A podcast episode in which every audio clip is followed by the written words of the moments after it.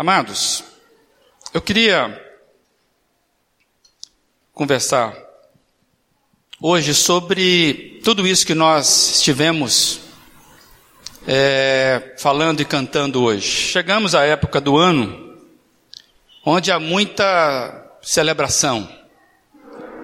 Tem muitos musicais, existem muitas cantatas, tem igrejas que são especialistas nessa época de oferecer né, é uma programação farta. O próprio Rodrigo está indo numa igreja que faz isso bem. Rodrigo, nós acabamos de orar agora. E, e é um momento onde muitas igrejas, inclusive, oferecem esse tipo de, de, de músicas especiais, eventos especiais, dramatizações.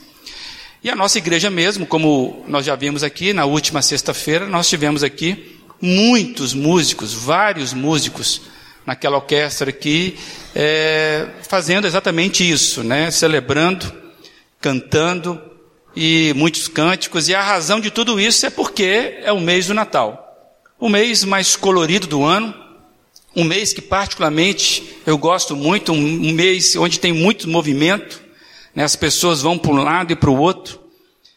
Nessa época colorida de luzes e muito movimentos nas ruas, muito movimento nos cartões de créditos e por aí vai. Né? Na verdade, é, é, um, é um mês muito barulhento. E quando eu olho para a Bíblia, não é de admirar porque é assim. Porque no contexto do nascimento de Jesus, que eu estou chamando do primeiro Natal, de onde nós é, buscamos informações, temos registro nos evangelhos que naquela ocasião, quando Jesus nasce, quando é anunciado que é a chegada do Messias, há muita música. Há muitas canções sendo relatadas nos evangelhos. E eu me lembrei, por exemplo, dos anjos.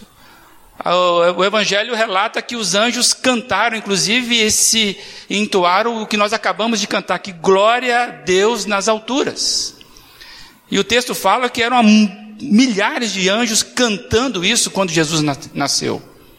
Zacarias, pai de João Batista, que também é o precursor de Jesus, ele no momento de, de toda essa ambiência, no contexto de Natal, a Bíblia fala que Zacarias canta, um velho ainda com alegria cantando, porque a promessa do Messias estava sendo cumprida e ele estava fazendo parte diretamente disso. E a Bíblia fala que Zacarias, então, aquele velhinho simpático, ele canta é, com todo o seu louvor e adoração. A Bíblia trata também do, registra o cântico de Maria. Maria, a mãe de Jesus, a parturiente que iria trazer no seu corpo o, a própria promessa, né, o ser prometido. E Maria então canta, e o cântico de Maria é um cântico que tem várias informações riquíssimas, e eu queria então conversar um pouquinho a partir desse cântico, as informações que Maria traz nesse cântico acerca dela mesma. Ou seja, a gente consegue tirar do cântico de Maria algo que estava na alma dela e como ela via o próprio Messias chegando. O que, que ela entendia disso tudo. Então, o cântico de Maria traz muito para a gente, revela muito que estava na alma daquela mulher ainda adolescente, Maria era muito nova, gente, quando ela teve essa graça, quando ela foi escolhida para ser a mãe do Messias prometido. Preste atenção aqui numa coisa importante que eu e você não podemos esquecer. A promessa era maior do que ela, do que Maria. E ela sabia disso. A promessa era muito grande. E ela revela isso num cântico, quando ela vai cantar de alegria, de gratidão a Deus. E por que eu estou dizendo isso? Porque no cenário humano, Maria é a maior protagonista dessa trama toda. No cenário humano, claro que eu estou tirando, tirando o maior evento que é o próprio Cristo. Mas no cenário humano, Essa mulher que vai carregar ali por meses, que vai criar essa criança, ela é a maior protagonista de toda a trama que está sendo narrada nos primeiros capítulos dos evangelhos. E ouvir o que ela diz a respeito do que ela estava vivendo é muito importante para nós, para a gente entender. E eu queria convidar então que você e eu tivéssemos atento a isso, a essas informações que estão aqui relatadas no cântico dela.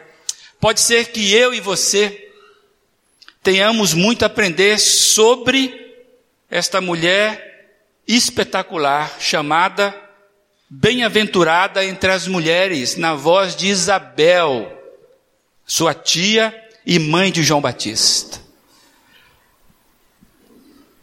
O texto é muito claro quando Maria vai visitar Isabel. E Isabel entende todo o contexto, Isabel diz isso, sabe, minha sobrinha, vamos dizer assim, você é abençoada demais. E eu queria que você lesse então esse texto de Lucas, capítulo 1, a partir do versículo 46. E eu queria que você fizesse aí um exercício muito forte com a sua mente, que enquanto a gente vai ler, enquanto você estiver lendo, eu queria que você estivesse bem atento com isso, porque isso aqui é a palavra do Senhor, que você pudesse imaginar essa moça cantando. Nós tivemos aqui uma, umas belas canções. Imagina essa adolescente cantando, com os lábios alegres, uma pele macia de uma jovem, os olhos brilhantes. Dá para você imaginar que cada palavra dessa está encaixada, está sendo embalada por uma melodia, que nós não sabemos qual. Pois é, Fernando, não temos a partitura, né? Da melodia, onde a gente não sabe. Mas imagina que isso é uma canção que foi embalada por uma melodia de uma voz de uma adolescente grata a Deus por participar de um movimento único, mais aguardado da história. Você consegue imaginar isso? Você já se apegou, você vai lembrar disso. Quando você recebeu informação muito boa, ou um presente muito esperado, quando você era criança e você lembra disso. Como você ficou feliz, às vezes você pulou, às vezes você não sabia o que dizer, era um resultado de uma prova, eu não sei. Então você sabe, dá para você imaginar essa moça cantando. Então eu queria que você, quando estivesse lendo comigo, você se transportasse, tentasse ver essa cantora, né, de, de uma forma cantando uma canção que vai nos revelar algo talvez muito importante. A partir do versículo 46 está assim registrado: O cântico de Maria. Então disse Maria: Minha alma engrandece ao Senhor, e meu espírito se alegra em Deus, meu Salvador. Pois atentou para a humildade da sua serva, de agora em diante, todas as gerações me chamarão bem-aventurada, pois o poderoso fez grandes coisas em meu favor, santo é o seu nome. A sua misericórdia estende-se a todos os que o temem, de geração em geração. Ele realizou poderosos feitos com seus braços, dispersou os que são soberbos dos mais íntimos do coração, Derrubou governantes dos seus tronos, mas exaltou os humildes. Encheu de coisas boas o faminto, ou os famintos, mas despediu de mão vazias os ricos. Ajudou a seu servo Israel, lembrando-se da sua misericórdia para com Abraão e seus descendentes para sempre, como dissera aos nossos antepassados. Eu queria ler numa outra versão, na linguagem de hoje, e olha como é interessante essa versão. A minha alma anuncia a grandeza do Senhor. O meu espírito está alegre por causa de Deus, o meu Salvador, pois ele lembrou de mim, sua humilde serva. De agora em diante, todos vão me chamar de mulher abençoada, porque o Deus poderoso fez grandes coisas por mim, o seu nome é santo e ele mostra a sua bondade a todos os que o temem em todas as gerações. Deus levanta sua mão poderosa e derrota os orgulhosos com todos os planos deles. Deus derruba dos, teus, dos seus tronos reis poderosos e põe os humildes em altas posições. Deus dá fartura aos que têm fome e manda os ricos embora com mãos vazias. Ele cumpriu as promessas que fez aos nossos antepassados e ajudou o povo de Israel, o seu servo. Lembrou de mostrar a sua bondade a Abraão e a todos os seus descendentes para sempre. Louvado seja o nome do Senhor. Vamos orar?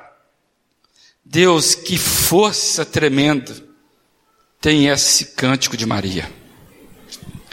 E nós ficamos alegres por saber que isso tudo foi registrado para nós hoje conversarmos a partir dele. Louvado seja o nome do Senhor Jesus. E fala conosco, ó Deus, de uma forma tremenda hoje, apesar da minha fraqueza. Em nome de Jesus Cristo. Amém? Você consegue imaginar o caráter dessa mulher? 16, 17 anos. Conseguir fazer essa, essa poesia toda, ter uma leitura tão certa do que estava acontecendo com ela. Numa época que as mulheres não eram nem alfabetizadas, essa menina ter essa capacidade de ter esse conhecimento. Esse cântico, meus amados, é conhecido como Magnificar. E ele é entoado, inclusive, com canções que fizeram em algumas frentes da, da cristandade. Infelizmente, muitos entoando o Magnificar, contrariando exatamente o que Maria está dizendo no próprio contexto aqui, no próprio texto. Mas aí é outras coisas que a gente não quer conversar neste momento. O que eu quero trabalhar hoje, que quando a gente olha para o texto de Lucas, a gente vê que Maria expressa louvor a Deus, porque Deus foi bondoso para com ela. Está muito claro no texto. Maria, ela abre o cântico dela, revelando tanto que ela estava louvando a Deus pela bondade de Deus para com ela, Maria. Quando você vê aí o, cap... o versículo 46, ela diz assim: Minha alma engrandece ao Senhor. O que é a alma, meus amados? A sua alma está engrandecendo quem na sua vida? O que é que a sua alma pulsa? Você sabe o que é sofrer de alma, claro que você sabe. Você sabe o que é uma dor na alma. E essa mulher está dizendo que a minha alma engrandece ao Senhor, reconhecimento, submissão a Deus. E eu olho isso aqui, eu começo a entender a profundidade do ser dessa mulher. A sua alma havia encontrado sentido em Deus. Por isso que ela está engrandecendo a Deus de alma. E por que eu estou dizendo que ela encontrou sentido? Porque ela vai dizer no versículo 47 o seguinte: Meu espírito se alegra em Deus, meu Salvador. O reconhecimento de que necessitava, aquele ser carente de salvação, encontrou o Salvador. Encontrou Deus, ou Deus a encontrou. Depois a gente discute essa questão. Será que Deus, por tê-la encontrado, fez com que ela recebesse o fruto da salvação, que se desdobra em várias coisas, e está lá logo na, no início do fruto da salvação, que é a alegria. Meu espírito se alegra em Deus, meu Salvador. A alegria é fruto da salvação. Faz parte do fruto da salvação. Por isso que Davi, quando ele está lá atrás, que ele comete um pecado bárbaro, ele está triste e ele fala: Deus não me tire a alegria da tua salvação. A alegria da salvação é algo que não é marcado, não é programado, não é agendado. Alegria é uma concessão que Deus dá. E essa menina, ela é grata a Deus de alma e de espírito, porque ela encontrou o Salvador. Ela sabia que ela precisava ser salva e ela encontrou o Salvador. Por isso que eu disse que ela tinha sentido na vida. É, na vida dela existia sentido. A sua vida tem sentido? Qual é o sentido da sua embarcação? Para onde que o seu leme tem te levado? O que está pulsando na sua alma? E no verso seguinte, nós temos uma clara expressão do porquê de tamanha gratidão. Versículo 48. Ela vai dizer: Pois atentou para a humildade da sua serva. É essa mulher que está falando dela mesma. Eu estou engrandecendo a ti de alma, Deus, porque o meu espírito se alegra, porque o Senhor me salvou, porque o Senhor atentou para a humildade da minha vida.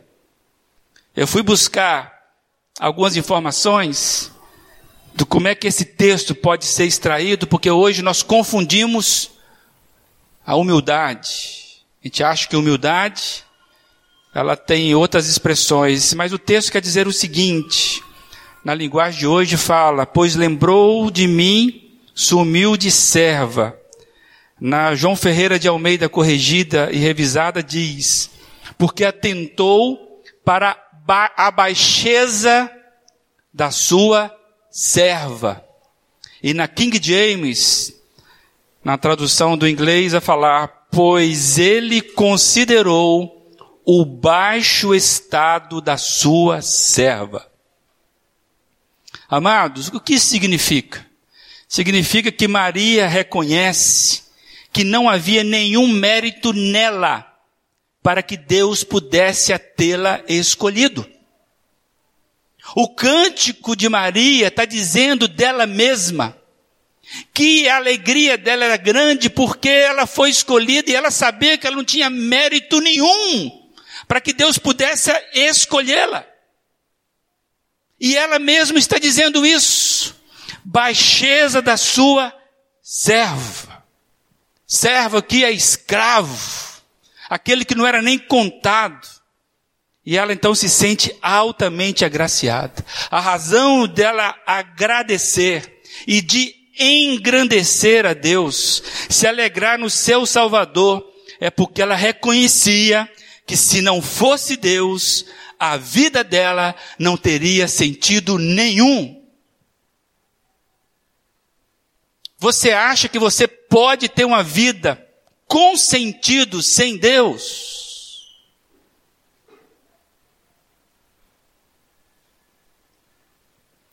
Por isso que quando ela percebe tudo isso, ela se surpreende com a descoberta.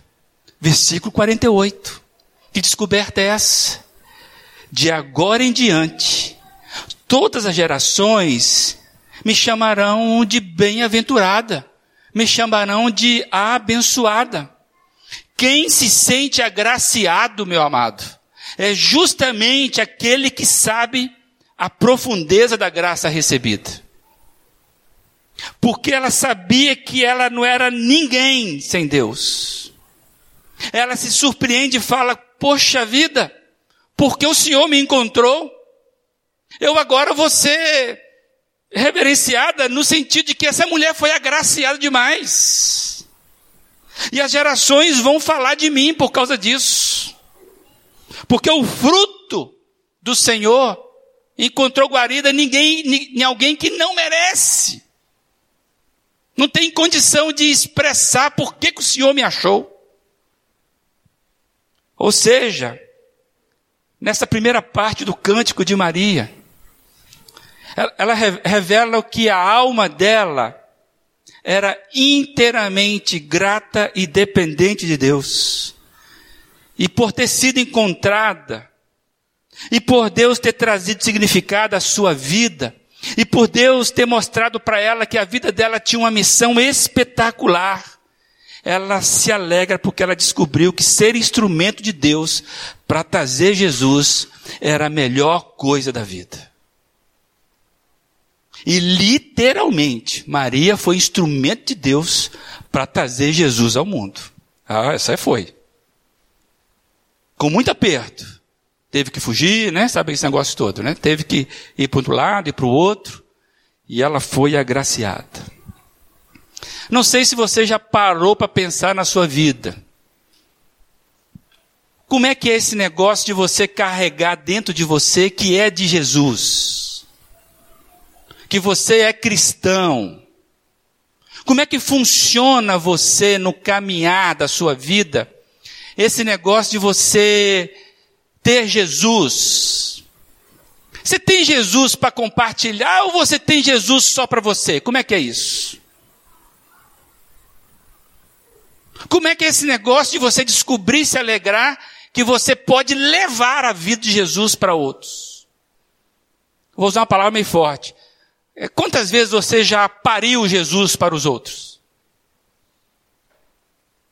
Imagina a cabeça dessa moça, sabendo que o que ela tinha não era dela, e sabendo que ela foi agraciada para doar esse filho, que era o salvador do mundo. Ela não conseguiria reter tudo isso. Ela era simplesmente uma humilde serva que foi agraciada numa missão mais importante da história. E ela continua dizendo aqui, ela vai prosseguindo nesse reconhecimento, no versículo 49, ela diz assim: Pois o poderoso fez grandes coisas em meu favor Santo é o nome dele. Me desculpa quem é de outra tradição cristã. Mas santo é Deus. A própria Maria está dizendo isso. O que ela diz dela é que ela é serva humilde, baixa. Que Deus a contemplou, que ela precisou ser salva. Ela nunca se chamou de santa. Apesar de ser uma mulher espetacular por causa disso. E ela diz: o poderoso é que veio em meu favor e ele é santo. O nome dele é santo. Não o meu é santo. Você consegue ver a força dessa, dessa declaração? Pois o poderoso fez grandes coisas em meu favor. Santo é o seu nome. Você consegue, já falou isso alguma vez na sua vida? Ou você acha que você tem é fruto do seu braço, da sua inteligência, da sua capacidade? Você ainda acha que você consegue viver com sentido na vida? As coisas que você tem é porque você tem alguma coisa para oferecer? A Bíblia vai dizer que as nossas melhores práticas de justiça não passa de trapo de imundície. E essa mulher está dizendo, ele é poderoso demais e ele fez grandes coisas. Em meu favor, o santo nome de Deus. Maria sabe exatamente a condição dela. Maria sabe o quanto ela é devedora do favor divino. Maria tem consciência da graça imerecida. A graça de Deus que é merecida. E quanto mais ela percebe isso, mais ela consegue entender a santidade de Deus. Santo é o teu nome. É aquilo que Paulo vai dizer: Senhor, miserável homem que sou. Quem é que vai me libertar do corpo dessa morte? Aí Paulo fala que nem Maria. Mas graças a Deus por Jesus Cristo Maria é o que é por causa de Jesus Cristo. E ela sabia disso. A vida de Maria sabia o seu lugar na missão de Deus no decorrer da história e ela se coloca exatamente nesse lugar. no lugar de igualdade a todos, a todos os demais. E ela percebe que muita gente na história também foi instrumento nas mãos de Deus. Porque ela traz isso no versículo 50.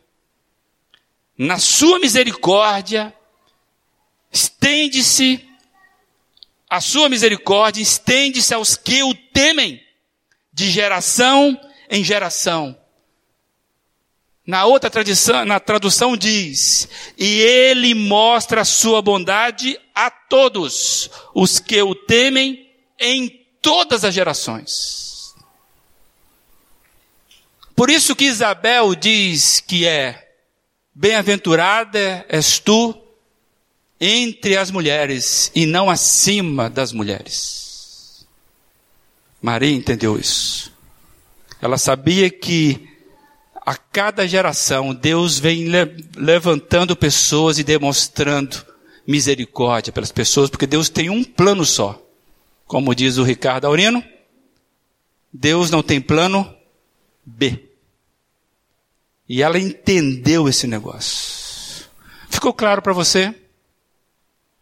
A grandiosidade do coração dessa adolescente. Cedo na vida percebeu o papel dela. Ela sem Cristo não seria absolutamente nada. Entendeu o que é graça. E ela se coloca então nessa disposição e o cântico continua. E agora vem forte essa mulher. Eu fiquei pensando, uma menina de 16, 17 anos falando isso, como isso? Porque da agora em diante é fala de profeta. Primeiro é o reconhecimento do que ela não é, do que Deus atentou para ela e o que significava tudo aquilo. Aí ela vem com a segunda parte, tremenda. Maria vai expressar aqui que os valores do reino de Deus são um contraponto dos valores do mundo. No versículo 51 a 53 você vê isso claramente. Ela vai vendo, ela vai deixando claro que ela sabia o que significava a vinda do Messias.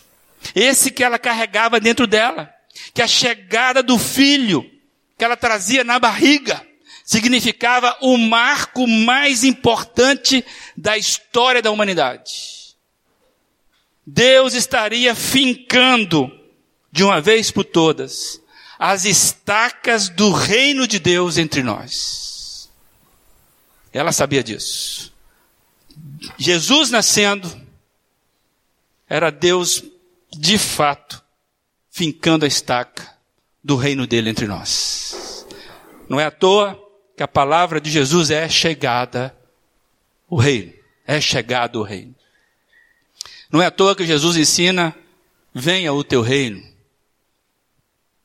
A coisa é séria. E Maria, então, quero rapidamente dizer que no seu cântico ela traz pelo menos três marcas importantes do que ela vê do reino de Deus. A chegada do Messias. O que, que implica isso? Primeira coisa, no versículo 51, ela diz que haverá dispersão dos soberbos. A vinda do Messias está dizendo que os arrogantes, os orgulhosos, não vão prevalecer para sempre. Deus vai provocar a dispersão dos orgulhosos. O mundo, meus amados, é uma fábrica de soberbos, não é verdade? O mundo é uma fábrica de vaidosos. A fábrica do mundo é fazer cidadãos, se eu posso usar esse nome, ou seres vaidosos, orgulhosos. Nós somos adestrados no mundo para que o meu self, o meu eu, seja melhor do que o self do outro, o seu yourself. Para que eu possa crescer. Eu preciso vencer. Só que o pódio da vida é pequeno, meus amados, para todo mundo ficar lá no pódio. Por isso que a vida é ingrata. E o que Maria está dizendo é que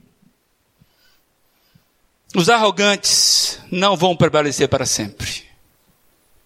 Que no reino de Deus o pódio vai ser invertido. Aqueles que são vaidosos de si mesmo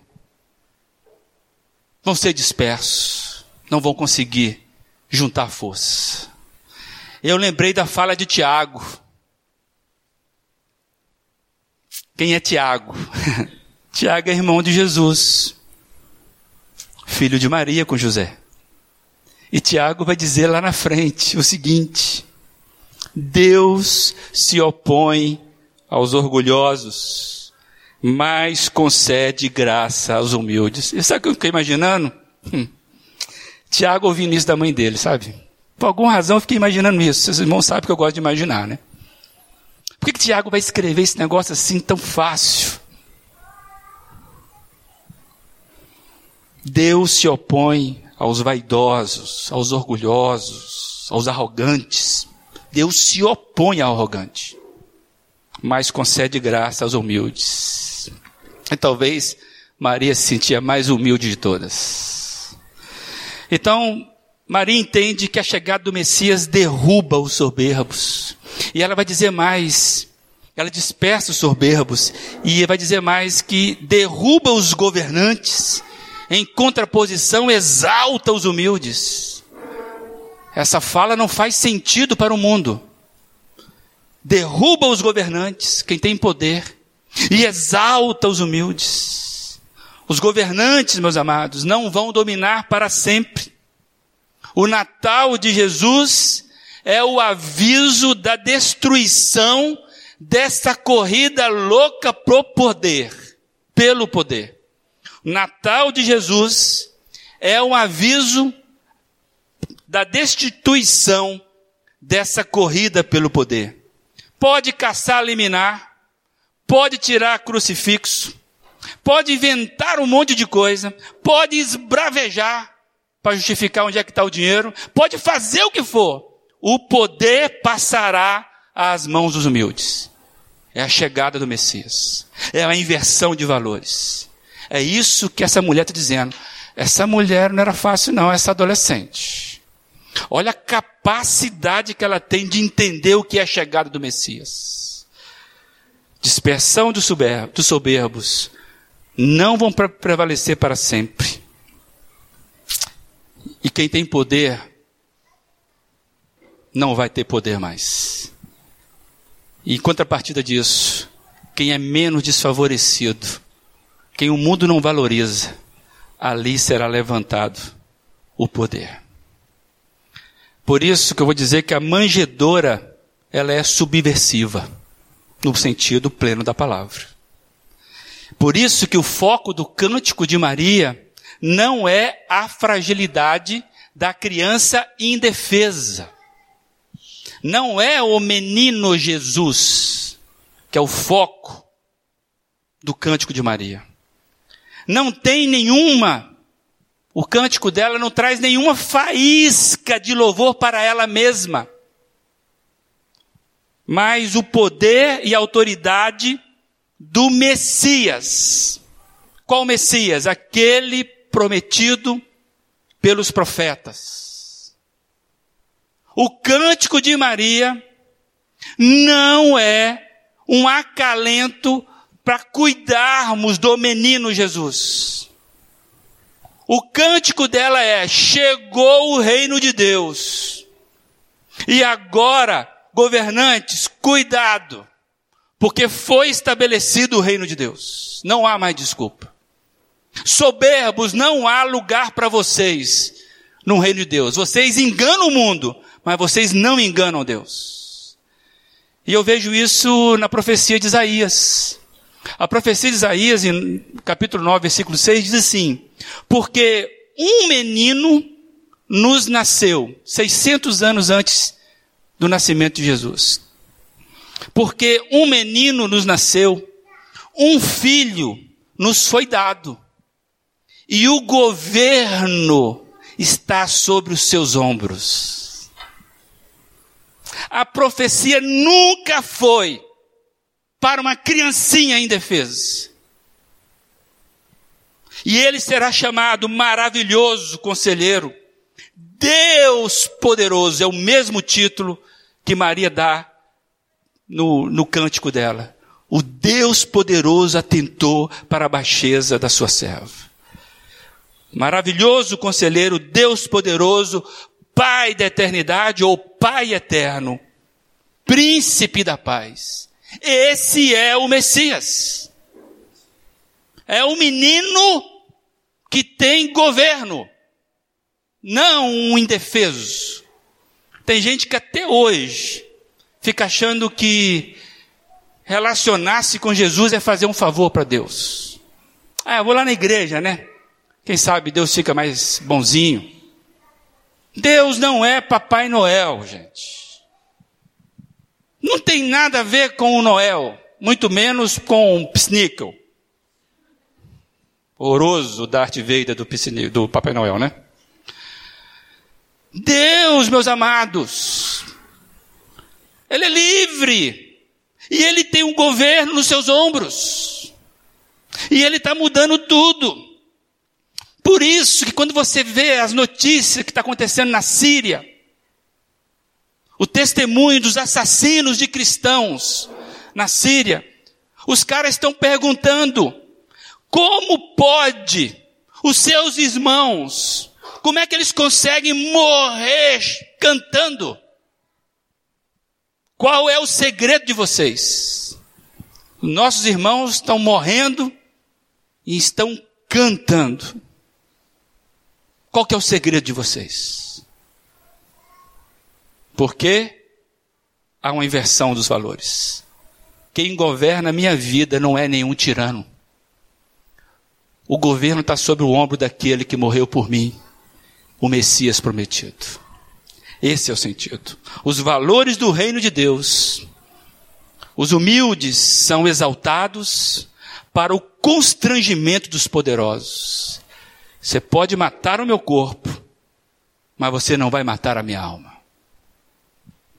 E Maria continua, continua dizendo que além da dispersão dos arrogantes, além da derrubada do, dos governantes e exaltação dos humildes, ela fala sobre a, a inutilidade das riquezas. A vinda do Messias vai declarar a inutilidade das riquezas. No reino de Deus, a maior riqueza é aquela concedida pelo próprio Deus. A paz de Cristo não pode ser comprada por nenhum dinheiro. O reino de Deus revela então por que os ricos têm bolsos cheios e mãos vazias. Amados, aquilo que eu e você mais corremos nessa vida, que era para garantir o nosso sustento, ou até mesmo além do nosso sustento. Com a chegada do Messias, está dizendo, isso não tem valor nenhum. E eu vejo aqui que o que Maria já havia entendido e que nos ensina para nós é o que eu chamei aqui da tríade. tríade da síndrome do governo do reino de Lúcifer. Três coisas: vaidade arrogante, o poder e o dinheiro. Três coisas que são a síndrome do reino governado por Satanás. E olha se não é isso que o nosso mundo gira em torno.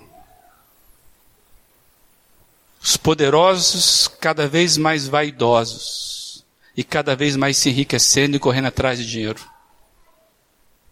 Os arrogantes querendo mais dinheiro e mais poder para justificar a sua arrogância. E quem tem dinheiro compra diploma, compra um monte de coisa porque quer mais poder. É a tríade que o Messias veio destruir. Aí eu pergunto, eu e você às vezes nos gastamos por isso. Quem tem, quem manda mais? Quem pode mais? Quem contribui mais? Quem tem o melhor carro? Quem trocou isso? Quem é que tem um status maior? Quem é que tem o melhor diploma? Quem é que conseguiu a melhor casa? E, e vai arrogância atrás de arrogância.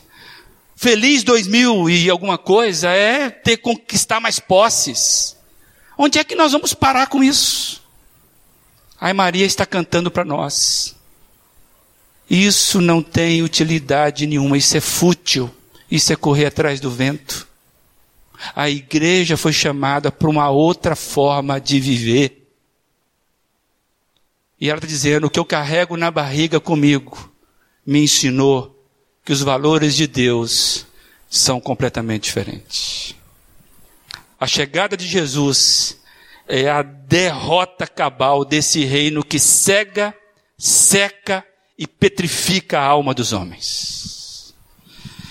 Me desculpa, de fato mesmo, tem coisa que nenhum cartão de crédito pode comprar. Tem mesmo. Aqueles caras entenderam. Tem coisa que nem a Visa, nem a Mastercard, nem o cartão da da lojinha aqui do lado, vai conseguir fazer para você.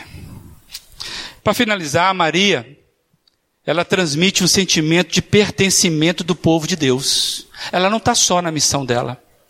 Ela, no versículo 54, 55, você ver que ela finaliza o cântico dela lembrando da condução de Deus na história. Deus vem resgatando pessoas na história na história da redenção que ele vem escrevendo, as promessas recaídas em Abraão alcançaram toda a uma descendência. E ela sabe que Jesus é o descendente prometido. E ela entendeu então que ela, ela se vê nesse contexto de uma única história. Maria se encaixa na história do povo de Deus. E olha que foi Maria tem gente que por muito menos quer viver uma vida cristã isolada. Só eu e Deus nos bastamos. Não quer se relacionar com o povo de Deus, não quer se encaixar no povo de Deus, é, critica o povo de Deus e quer viver uma vida isolada, independente. Maria está dizendo para você e para mim hoje: eu pertenço a um povo que Deus vem puxando desde a eternidade.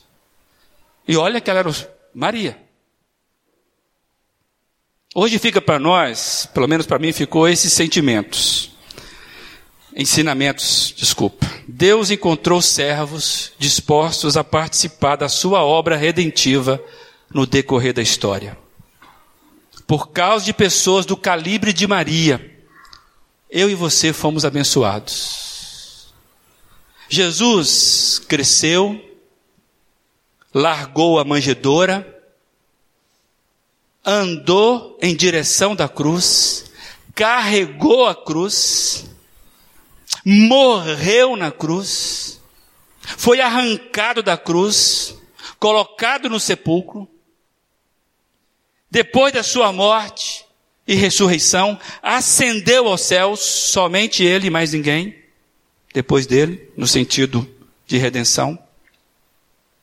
Ele concedeu o Espírito Santo, aos corações humildes, aqueles que reconhecem a necessidade de remissão, aqueles que sabem que podem e devem fazer parte do seu povo, aqueles que entendem o que é a igreja e que tudo está espalhado no mundo. Exatamente aconteceu com Maria.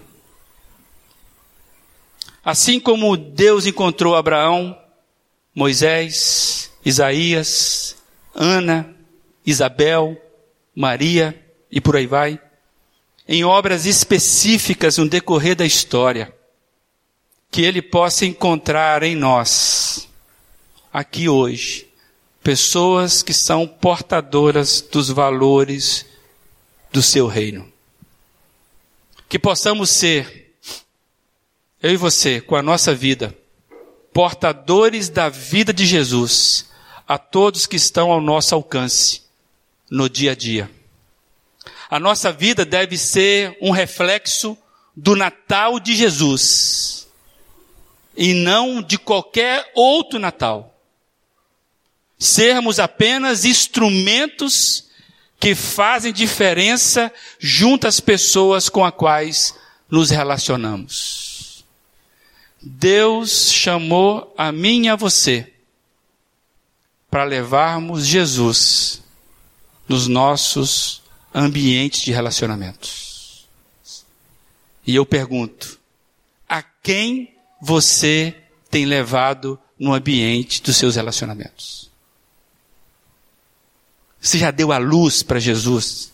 A luz para as pessoas de Jesus? Você já entendeu que Jesus compartilhou isso? que Maria havia entendido. Como está o seu Natal de Jesus em relação às pessoas? Para talvez você entender um pouco disso, que Natal não é apenas luzes, presentes, frango, marreco, peru, isso tudo vale, é alegria. Mas Natal não se resume a isso. E Natal existe para lembrarmos que todo dia precisa ser Natal nas nossas vidas. E Natal é sempre compartilhamento. Que possamos aprender com Maria. O foco, o que coloca a gente em movimento, é o Senhor dos Senhores. Entenderam o recado? E a pergunta é: para quem você vai ser o Natal nesses dias? Que Deus abençoe você a encontrar o sentido da sua vida e que o Natal faça diferença na vida dos outros porque você resolveu viver o Natal. Podemos orar? Deus amado, o Senhor conferiu para nós exatamente a obra que Cristo fez aqui na terra. E nos alegramos porque o Senhor podia fazer isso de forma direta, mas o Senhor resolveu compartilhar isso conosco. E o Senhor nos resgatou, nos transformou em igreja, nos deu o Espírito Santo, para que pudéssemos ser os passos de Jesus aqui na terra, até que o Senhor volte. Sejamos como o Senhor foi, a luz do mundo que sejamos o sal da terra, que sejamos o verdadeiro Natal aqui, que possamos fazer diferença para as pessoas que o Senhor tem nos dado. Fortaleça a nossa fé, nos dê a intrepidez de entendermos que a nossa vida foi paga por um alto preço. Em nome desse Jesus maravilhoso, que para nós tem todo significado, em nome dele que nós submetemos. Que o Senhor possa crescer cada dia mais. Que o Senhor possa se mostrar cada vez mais nos nossos atos diários. Deus amado, fortaleça mesmo as obras que o Senhor tem colocado nas nossas mãos, a começar de mim. Em nome de Jesus. Amém.